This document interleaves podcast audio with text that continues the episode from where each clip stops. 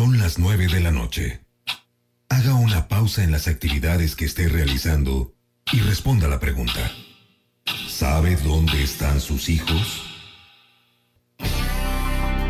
Las mejores charlas siempre se acompañan de un buen café. Opiniones, preguntas y controversia en la búsqueda de nuestra espiritualidad. Te invitamos un café y fe con el padre Arturo Guerra. Iniciamos. Muy buenas noches, bienvenidos una vez más a Café y Fe. Soy el padre Arturo y les saludo con gran alegría en los controles. Ya listo, Joe Martínez. Llegamos hoy al programa 95. Nos tomaremos un café mientras platicamos a gusto de las grandes preguntas de la vida y de cosas importantes y valiosas que nos ayuden a vivir nuestra vida y nuestra fe más a fondo. Y si el café no te gusta, un té, un jugo, un refresco o un vaso de agua o un agua de coco pueden ser la solución. Estamos aquí no para que todos estemos de acuerdo en todo, sino para opinar y escuchar, intercambiar experiencias, enriquecernos mutuamente y aprender de los demás. Queremos hoy contar con tu participación por teléfono, llámanos al 844-438-8110 y por redes sociales busca nuestra página de Facebook que se llama Café y Fe. Si no le pones acento a café, no vas a encontrarnos. El programa puedes escucharlo por radio, si estás en Saltillo, en sus alrededores, en la 88.9 FM, o también por internet. Ahí en la página de Facebook encontrarás todas las instrucciones para seguir el programa por internet. Este programa lo estamos haciendo desde Morelia, la capital del estado de Michoacán. Estamos en la colonia Santa María de Guido. Y desde aquí nos conectamos a nuestros estudios de la primera 88.9 FM de Saltillo. Hoy tenemos a un invitado de aquí de la ciudad de Morelia, que es un doctor. Muy buenas noches, Alfredo, ¿cómo estás? ¿Qué tal? Buenas noches, padre. Me da mucho gusto estar aquí con ustedes. Le agradezco la invitación. Gracias. Cuéntanos algo de esta ciudad, pensando sobre todo en que algunas personas que nos escuchan, muchas son de Saltillo, y que probablemente nunca han venido a Morelia. Bueno, Morelia es una, una, una ciudad maravillosa que eh, fue creada eh, como segunda opción en el estado, el estado de Michoacán, que significa lugar de pescadores, y la original eh, estaba sentada en el, al, lago, al lado del lago de Páscuaro, era Sinsunzan, que significa el lugar de colibrís, y a la hora que viene la colonia, eh, los franciscanos deciden cambiarse aquí al Valle de Guayangareo, porque es una colina, en la parte, en la parte más superior de la colina está el centro de la ciudad, este centro tiene la catedral ahí, y ahí creció, ahí se desarrolló, pues, eh, eh, vamos a decir, la ciudad, ahí fue creciendo la ciudad y eh, es una ciudad maravillosa, muy bonita, está dividida en cuatro cuadrantes que la separan de oriente a poniente, Avenida Madero, y de norte a sur, eh, Avenida Morelos. Y lo interesante de esta ciudad, toda en cantera rosa, es que cada uno de estos cuatro sectores que divide, uno que es el sector de España, otro el, el sector eh, revolución, el otro sector de independencia, cada uno de ellos, todas las calles que tienen y jardines, pues eh, aluden a algún personaje o algún acontecimiento de aquella época. Entonces hay calles que al pasar de un sector a otro, pues cambian de nombre. Es una ciudad muy bonita, muy organizada. Eh, cuando vienen algunos, incluso extranjeros, eh, que vienen muchos de ellos, yo les comento que eh, Morelia era una gran ciudad cuando Nueva York no era ni siquiera un rancho. Entonces, este, tiene mucha cultura, es una ciudad llena de estudiantes. Aquí está, pues, eh, tradicionalmente la Universidad Nicolaita, que es una universidad pues, formada eh, hace mucho tiempo, de donde fue pues alumno y después rector con Miguel Hidalgo. Y eh, es maravillosa la arquitectura que tenemos también, edificios inigualables, la catedral es fantástica. Y es una ciudad muy bonita, llena de jardines, de puentes, un acueducto eh, muy bonito también. En general la gente es muy amable y, muy atenta con, los turistas. Es, un lugar eh, bonito para, para visitar y que aparte cuenta con muchos lugares muy cercanos alrededor, a, cuestión de una media hora, cuando mucho 45 minutos, como Pásparo, como Sinsunzan, como Tupátaro, como eh, en donde hay muchas cosas bonitas que ver. Pues cuánta historia, Alfredo, en esta ciudad y eso que apenas estamos comenzando. Alfredo, cuéntanos tu trayectoria como doctor, como médico. Es bueno que nos detengamos en esto, porque hoy el tema tiene que ver con la medicina. Bueno, mi, mi trayectoria dentro de la medicina comienza desde temprana edad. Mi padre, para descanse, era, era médico militar. Hermano también, eh, médicos en, México. Y los dos eh, especialistas en, en laringología.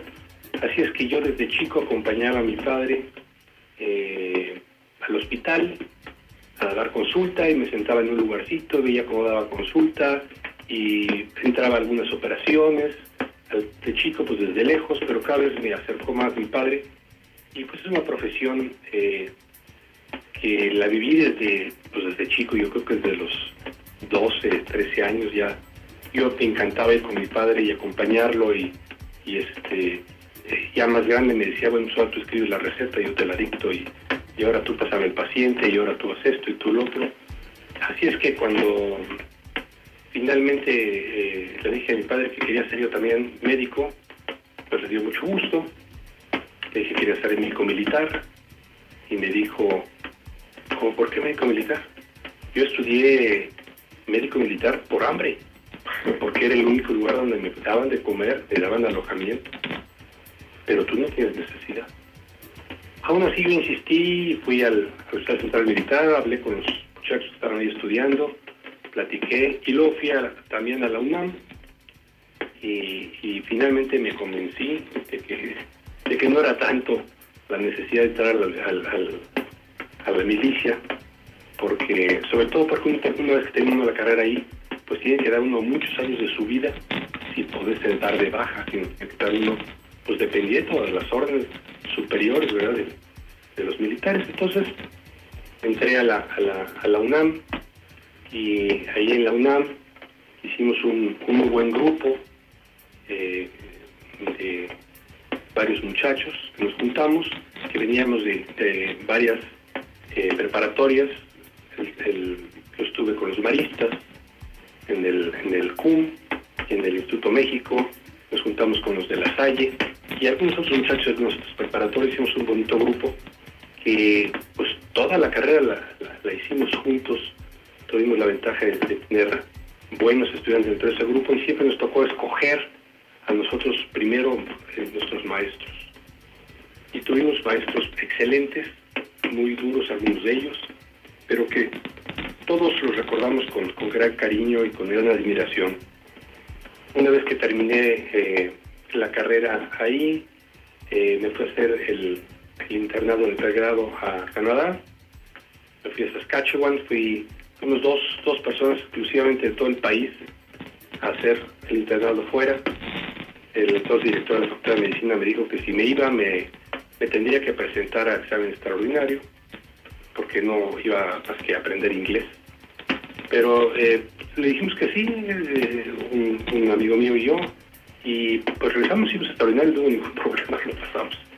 Se acabó el problema. Luego hicimos servicio social en México, en en un eh, pueblo Santo Domingo de gente muy humilde, dando consulta en un dispensario. Y luego entramos a hacer la especialidad. Hicimos un año de residencia rotatoria en el Hospital 20 de Noviembre, donde rotamos por todos los servicios. Después hicimos un año de cirugía general y después tres años de otorrinolaringología. Vaya, vaya, qué trayectoria. Alfredo, pues con esto podemos ya presentar el tema del programa de hoy, pero antes vamos a ir a una pausa comercial. Disfrutando Café y Fe. Volvemos después de la pausa.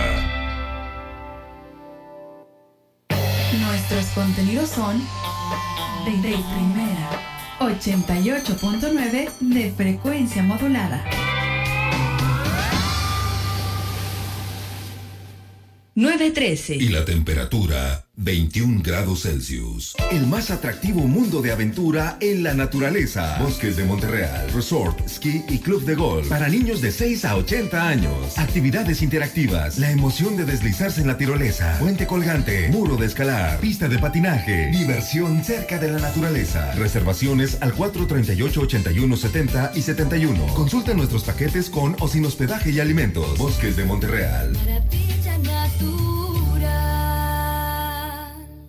Siempre hemos tenido que luchar. Dejamos nuestra huella en la historia. Y he aquí todo lo que hemos logrado. Le dimos voto a nuestra voz y eso es nuestro derecho. Rompemos los estereotipos. Conquistamos la cima del mundo. Tenemos las herramientas para alcanzar nuestros sueños. El protocolo para atender la violencia política contra las mujeres defiende nuestros derechos políticos. Nuestro derecho a hacer historia. Instituto Nacional Electoral. INE. En las profundidades de nuestro país, el capacitador electoral busca a las personas sorteadas para ser funcionarios de casilla en las elecciones del 4 de junio. Su llamativo chaleco rosa y la gorra de cazador lo vuelven fácil de reconocer, tenaz y majestuoso. Si se te acercan, ábreles, conócelos y deja que te expliquen lo que debes hacer. La elección depende de tu participación.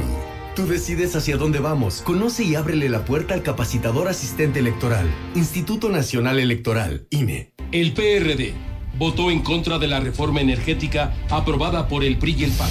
Los legisladores de Coahuila, Guillermo Anaya, Luis Fernando Salazar, Hilda Flores, Esther Quintana, Marcelo Torres, Silvia Garza y Fernando de las Fuentes votaron a favor del gasolinazo. A ellos les debemos este duro golpe al bolsillo de los mexicanos y el incremento a la gasolina luz, gas y alimentos. Echemos abajo este atraco. PRI y PAN son lo mismo. PRD. Llega a Saltillo la mejor carrera infantil de México. Actívate Coahuila Infantil 2017. 2 de abril, Avenida Universidad frente al Tecnológico de Saltillo. Inscríbete en DIF Coahuila, Innova Sport, Go Run, Palacio de Gobierno, Estadio Olímpico y Ruta Recreativa. Costo de recuperación 30 pesos por persona. Actívate por la paz. Gobierno de Coahuila. 915. Y la temperatura 21 grados Celsius. 88.9 FM. La primera. Un toque de frescura en tu radio. Un toque de frescura. La primera del cuadrante. La primera. 88.9 FM. Unificando criterios. Seguimos con Café y Fe.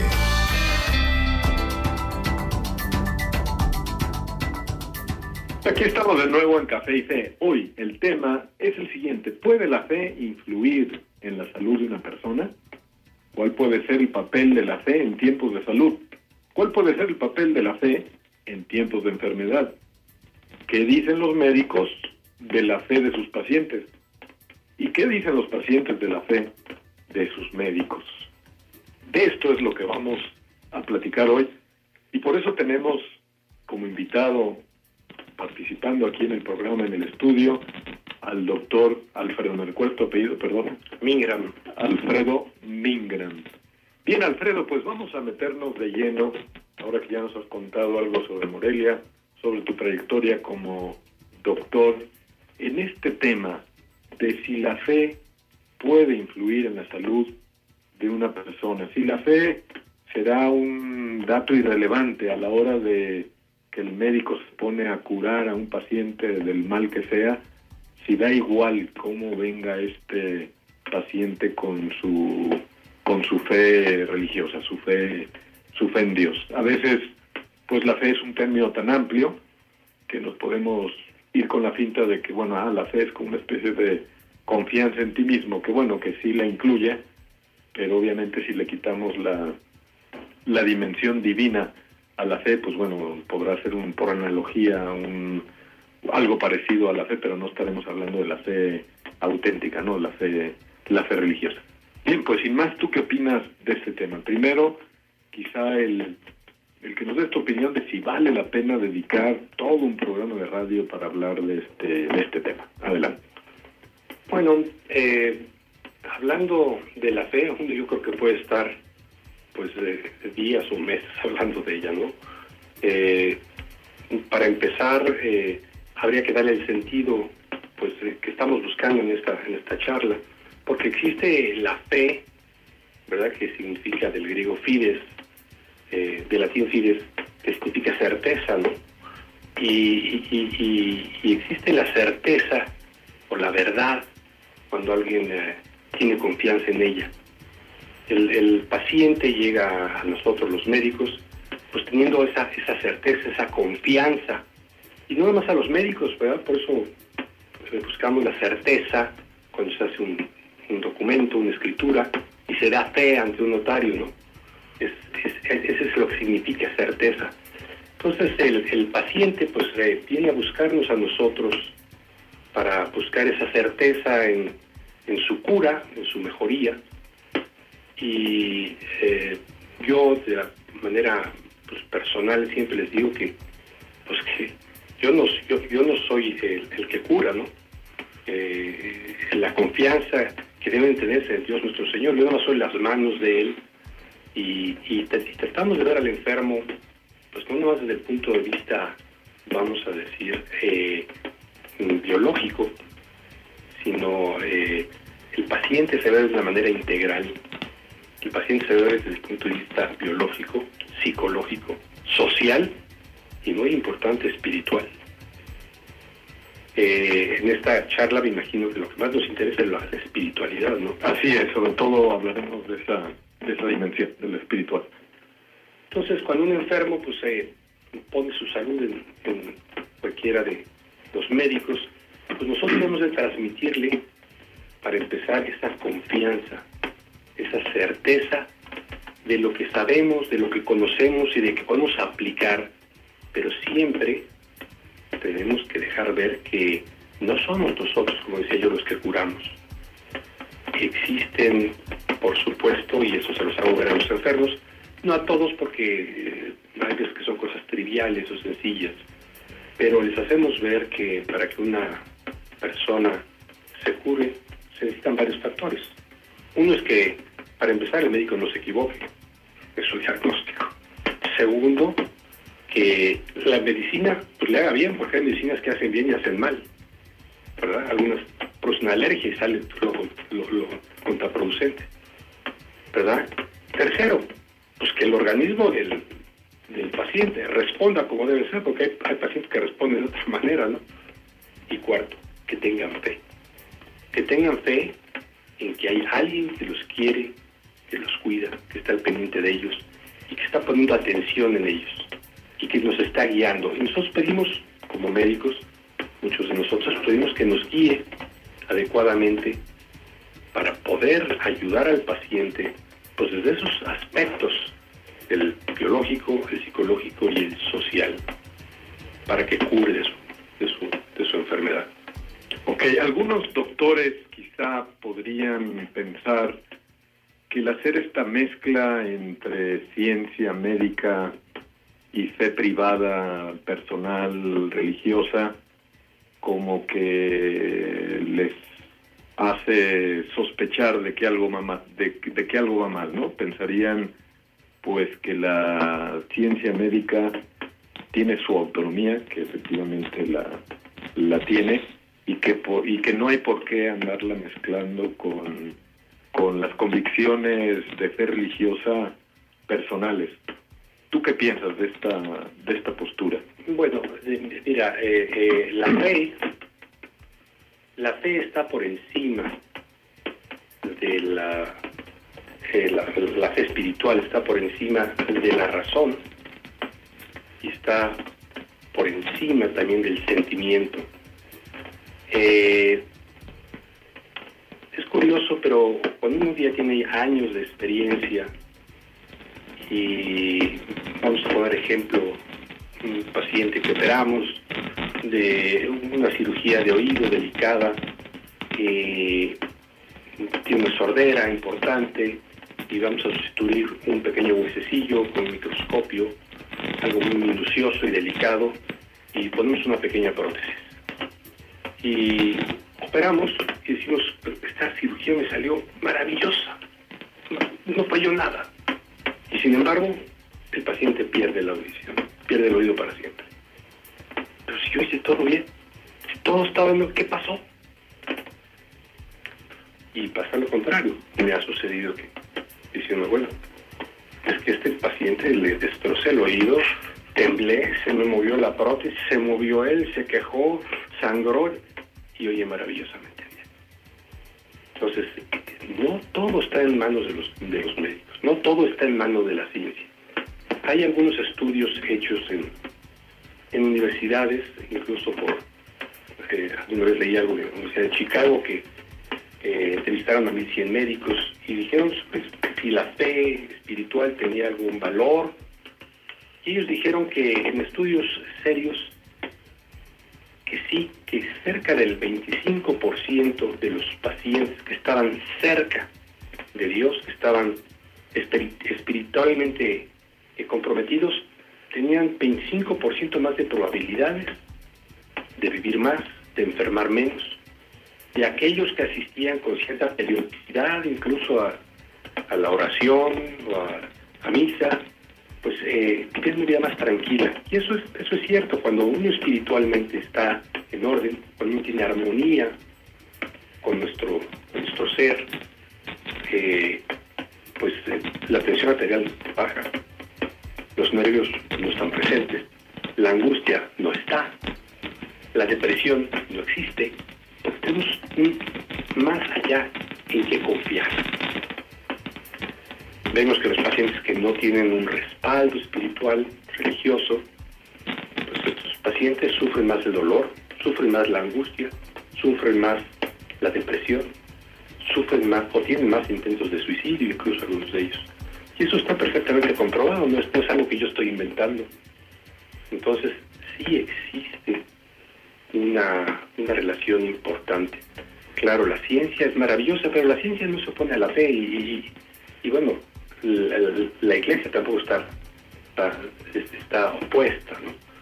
Históricamente, pues todo va evolucionando y, y, pues así como ha evolucionado la medicina, pues ha evolucionado muchas cosas dentro de de la, de la religión y lo que en una época fue una parte oscura, como la Santa Inquisición, en donde aquel que describió a la circulación Cervet lo quemaron en la hoguera porque había un cadáver. Entonces, pero son cosas que se van transformando, son cosas que van cambiando, son parte de pues, nuestra humanidad. Entonces, yo sí tengo la certeza de que es muy importante inculcar del paciente, sobre todo en aquel que tiene pues problemas graves o serios, o que pueden complicarse y hacerles ver es importante estar pues espiritualmente en armonía con Dios nuestro Señor y que eso va a ayudar mucho y que tengan fe y confianza, no nada más en lo que yo voy a hacer, sino que Él tiene que poner parte de eso también y esa parte que Él ponga nos va a ayudar siempre y cuando esté en armonía con Dios nuestro Señor.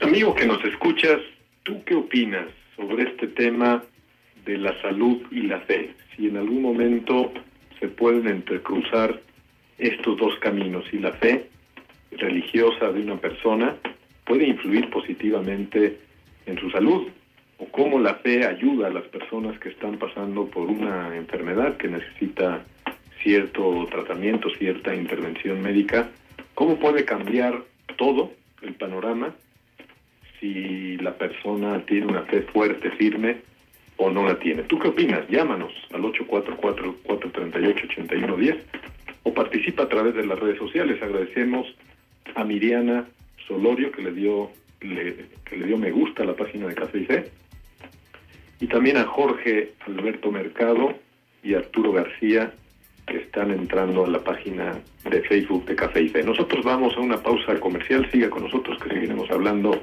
de salud y fe. Sigue disfrutando Café y Fe. Volvemos después de la pausa. Seguimos con Café y Fe.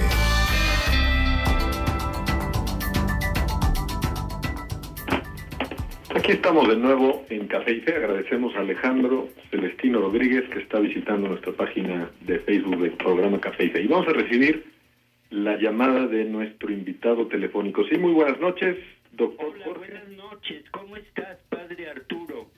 Muy bien, gracias a Dios. ¿Y tú? Bien, aquí en Saltillo, teniendo el gusto de oír tu programa, de escuchar a mi colega Alfredo, muy atinado y muy acertado en sus conceptos, y de participar contigo en ese esfuerzo tan loable que haces para difundir la fe a través de un café.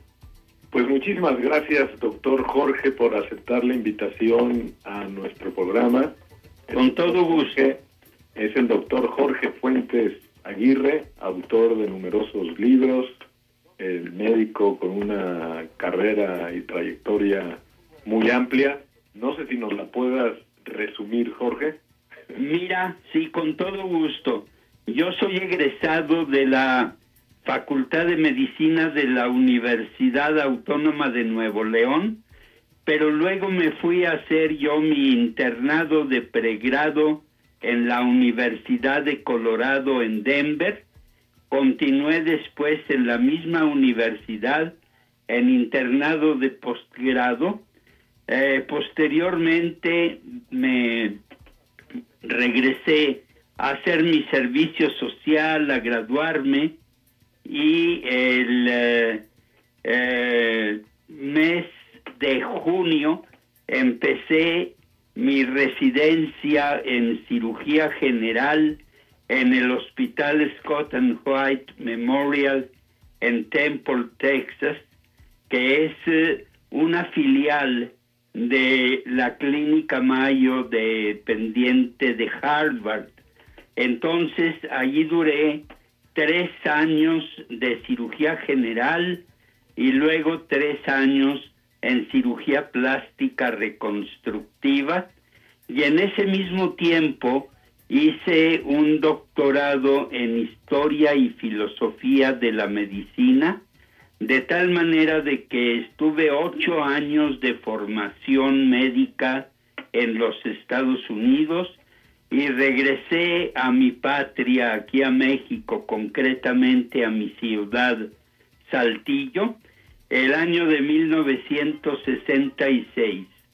Con esto quiero decirte que estoy cumpliendo los 57 años de ejercicio profesional, tanto en práctica privada como en el hospital universitario del cual ya me pensioné y ahora soy eh, fundador del Hospital Christus Muguerza Saltillo, en donde he sido respectivamente director médico y ahora soy director de comunicación médica y de asistencia humanística y espiritual.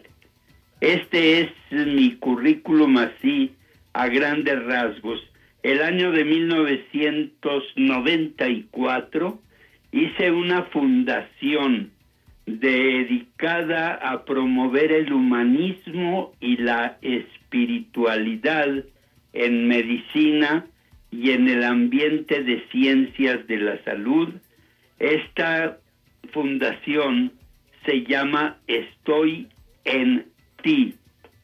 Actualmente eh, soy autor de 16 libros sobre humanismo y espiritualidad en medicina, publicados por Obra Nacional de la buena prensa y algunas otras editoriales que han eh, hecho labor también de difusión de mis obras en eh, otros eh, ambientes, de tal manera que este es el Jorge con el que estás hablando, mi querido padre Arturo. No, pues Jorge, felicidades. Muchas por estos 50, ¿qué dijiste? 57 años, ¿verdad? Es correcto. Y, y, claro que por todas las obras buenas que has ido sembrando a lo largo de tu vida. Platícanos, Jorge, de entre todos esos libros, sí. muchos de ellos van enfocados justo al tema de nuestro programa de hoy. Platícanos de uno en concreto donde tratas tú de explicar esta, esta relación, pues por una parte sí misteriosa, pero no porque sea misteriosa no es real, ¿no? Entre la salud y la fe. Claro, mira, hay un libro que tiene por título Dios te da poder para sanar.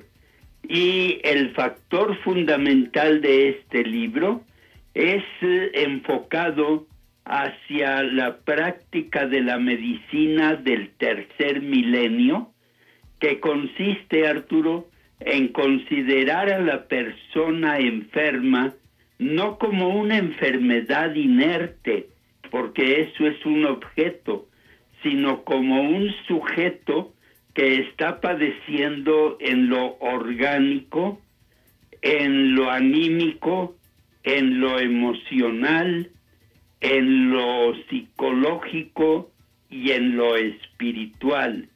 Entonces, allí hago yo mención de que el médico debe de adentrarse más allá del diagnóstico anatómico fisiológico del padecimiento de su paciente para llegar a su corazón. En otras palabras, debe de, de convertir su ciencia en conciencia y atenderlo no con los instrumentos de la medicina, Padre Arturo, sino con el corazón de médico en la mano para poder ofrecerlo y darle compasión al paciente.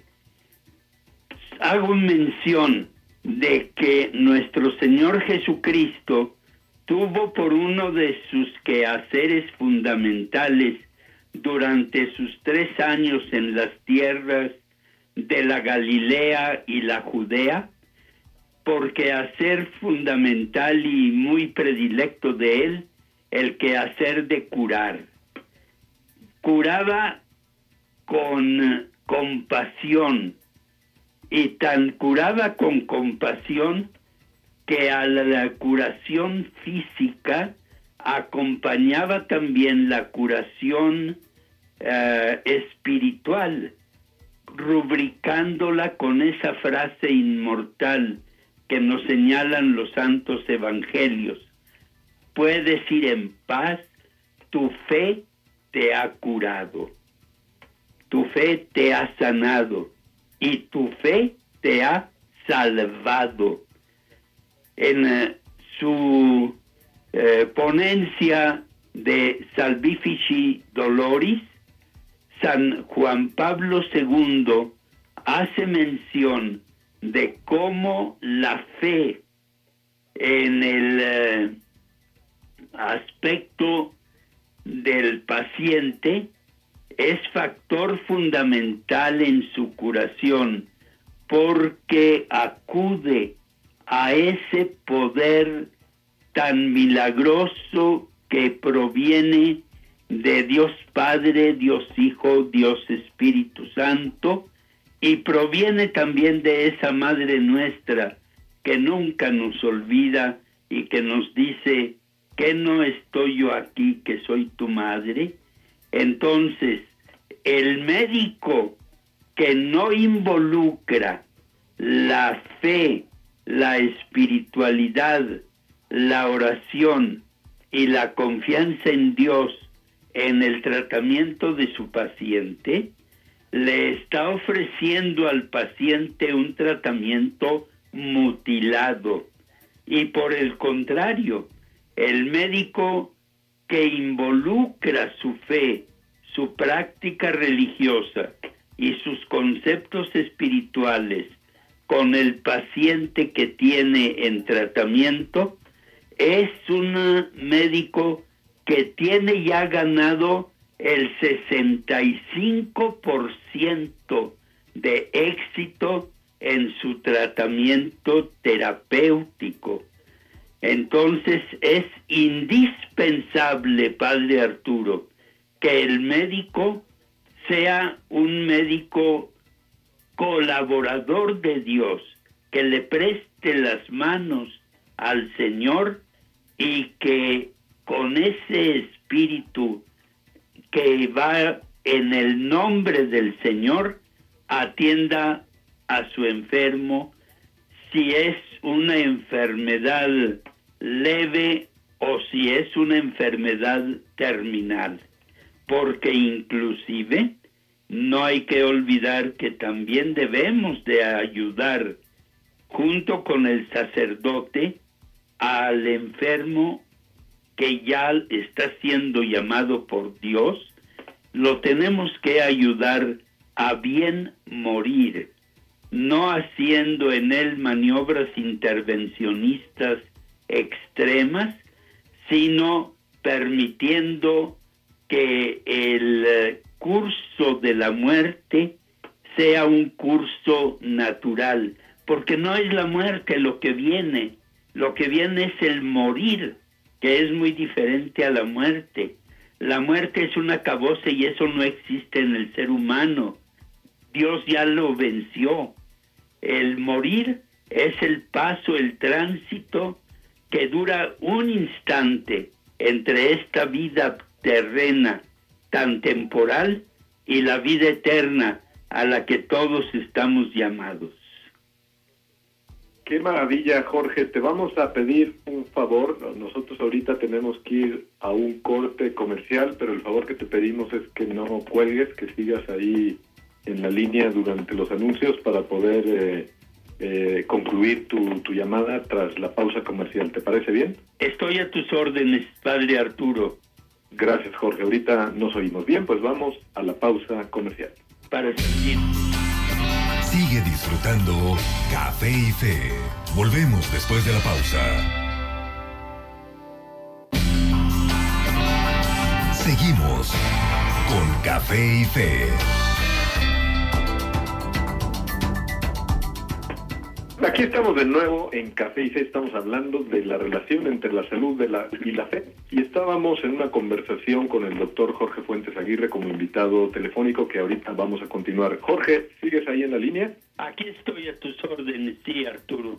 Qué maravilla y gracias por tu paciencia, por, por esperarnos. Jorge, eh, para que puedan hablar entre colegas, ahorita va a entrar en el micrófono el doctor Alfredo que te quiere comentar algo. Ahí va. Bueno. Eh, antes que nada es un placer, doctor, de platicar con usted, aunque sea unos instantes. Igualmente, mi querido colega Alfredo de Morelia, ciudad tan hermosa como lo describiste en la entrada del programa.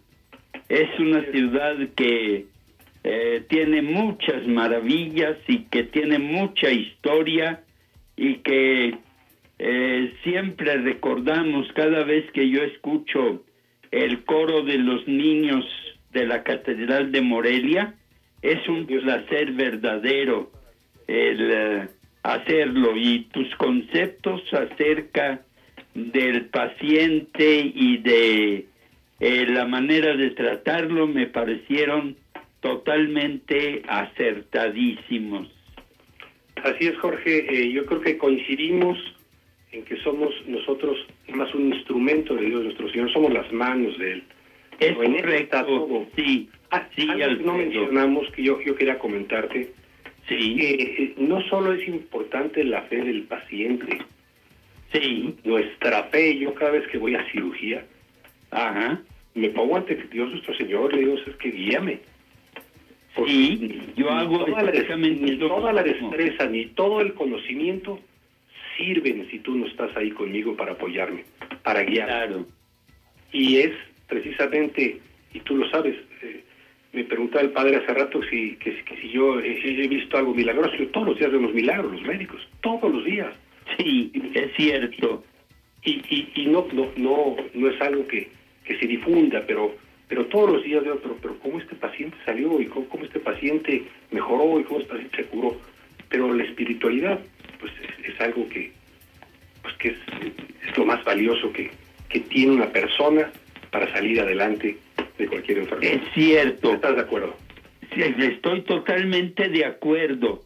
Eh, yo siempre también acudo a la capilla y desde la mañana me pongo en manos del Señor para atender a mis enfermos, para mis operaciones, para mis intervenciones de eh, counseling o de asesoramiento espiritual y todo.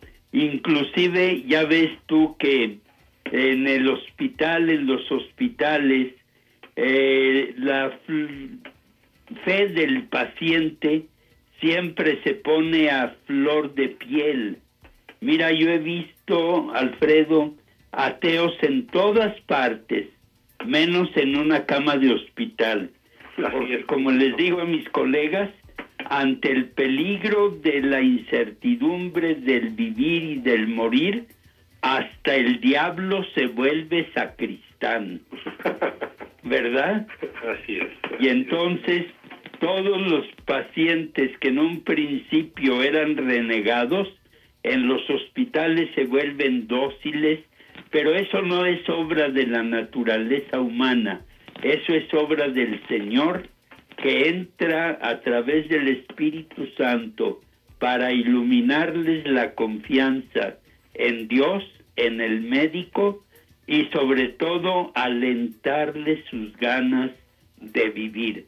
Tú como otorrino laringólogo habrás visto muchas experiencias, habrás tenido mucho contacto con pacientes, como decías tú, eh, que parecen todo un enigma.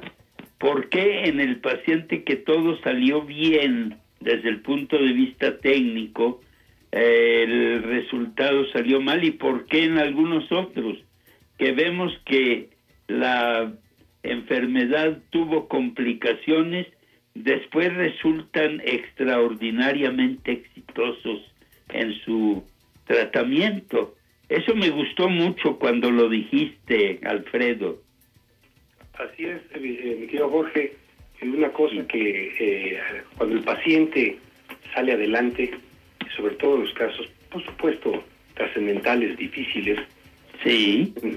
doctor, ¿qué más tengo yo que hacer aparte de lo que usted me está dando en esta receta? Claro. lo primero que tiene que hacer es ir a dar gracias a Dios nuestro Señor. Es correcto, sí. Y allá es donde viene. Sí. Y habrás visto muchas conversiones también. Así eh, es, contigo, en en al borde de la muerte se acaban los ateos, ¿eh? ¿Verdad que sí? Así es, se acaban los ateos. Eh, es la gracia de Dios lo que los mueve, pero nosotros somos el muy humilde instrumento del que Dios se vale para que tengan ese cambio. Muchas veces, a ti te habrá pasado también, muchas veces no hayamos que decir al paciente, pero el tacto, la mirada, la escucha, el tomarles la mano con afecto, eso les significa más que muchas palabras. Entonces, Estamos totalmente de acuerdo, mi querido Alfredo, en ese en este tema. Así es, Jorge. Pues Jorge, te agradecemos muchísimo, nos da muchísima alegría el poder escuchar tus palabras, tu testimonio como doctor que vive su fe a fondo y que a través de la fe y, y, poniendo a la disposición de los enfermos toda tu sabiduría también científica y médica, pues todo lo que han podido, lo que has podido sembrar, ¿no? Te agradecemos pues muchísimo que te hayas tomado la molestia de, participar ampliamente en nuestro programa Café y Fe y esperemos que no sea la última, sino la primera de, de muchas. Eh, estoy a tus órdenes, Arturo, y eh, las gracias pues se las damos a Dios porque Él es el que permite los dones y carismas, como decía San Pablo, si Él nos dio todo, yo de qué presumo. Soy solamente un humilde y muy modesto instrumento de nuestro Señor Jesucristo. Que Él, ruégale para que Él eh, siga conservando en Alfredo, que está allí contigo en Morelia y en mí, el don que Él manda de curación hacia nuestros enfermos. Y para ti, el sacerdocio tan enriquecedor que llevas a cabo en tu ministerio sacerdotal.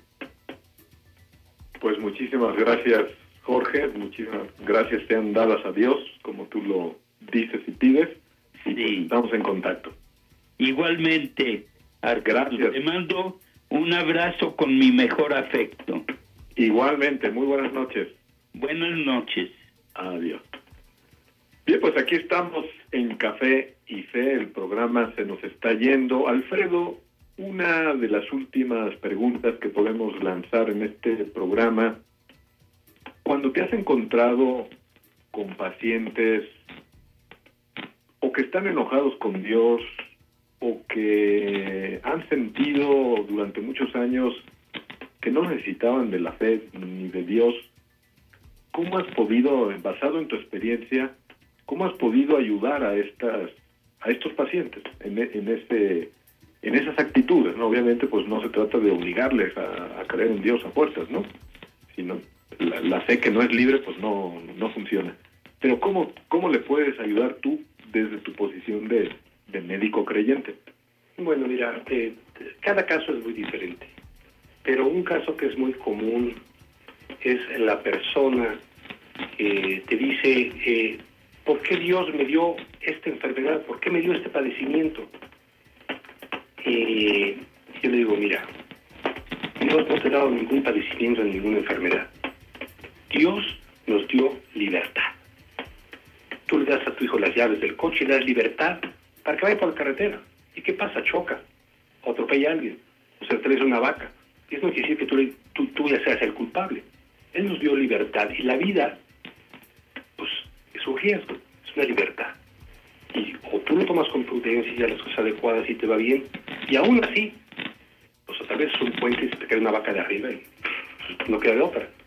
Entonces, Él no te castiga, pero sí te pide que tú aceptes lo que está pasando y lo tomes de la mejor manera para agradarle a Él, ofrecerle a Él el sacrificio de estar soportando con buena cara lo que nos está pasando. Eso ayuda mucho la gente entonces comprende que dice, bueno, pero él no me castiga. No, claro, no te castiga. Dios nos da libertad. Y nosotros tenemos la libertad de escoger o vives bien y de buenas la enfermedad o la vives van y de malas. Y la realidad es que hay que vivirla bien y de buenas, porque eso nos va a ayudar. Nos va a ayudar a mejorar, nos va a ayudar a curarnos, nos va a ayudar a que se acorte el tiempo de recuperación, etcétera. Pues muy bien, desgraciadamente el tiempo se nos ha ido, es tiempo ya para irnos despidiendo. Vamos a, leer uno de los comentarios de algunos de nuestros oyentes que han escrito a la página de Facebook. Es un mensaje, un mensaje de Mari que dice, yo pienso que la fe nos ayuda a creer y confiar en el médico, en su aptitud y sabiduría para mejorar nuestra salud. Pedirle a Dios que nos ayude y guíe las manos y conocimiento del médico es algo que ayuda y nos da certeza. Bien, pues agradecemos mucho a todos nuestros oyentes que pacientemente se han conectado a nuestro programa, que han participado a través de las redes sociales o escuchándonos simplemente. Como conclusión final del programa, retomaremos algunas de las palabras que citó el doctor Jorge Fuentes tomadas del Evangelio, de esas veces que Jesús a algunos enfermos les decía, vete en paz, tu fe te ha curado. Muchísimas gracias a todos, muy buenas noches y que Dios les bendiga. Las mejores charlas siempre se acompañan de un buen café. Opiniones, preguntas y controversia en la búsqueda de nuestra espiritualidad. No olvides tu café y fe con el Padre Arturo Guerra todos los martes de 9 a 10 de la noche.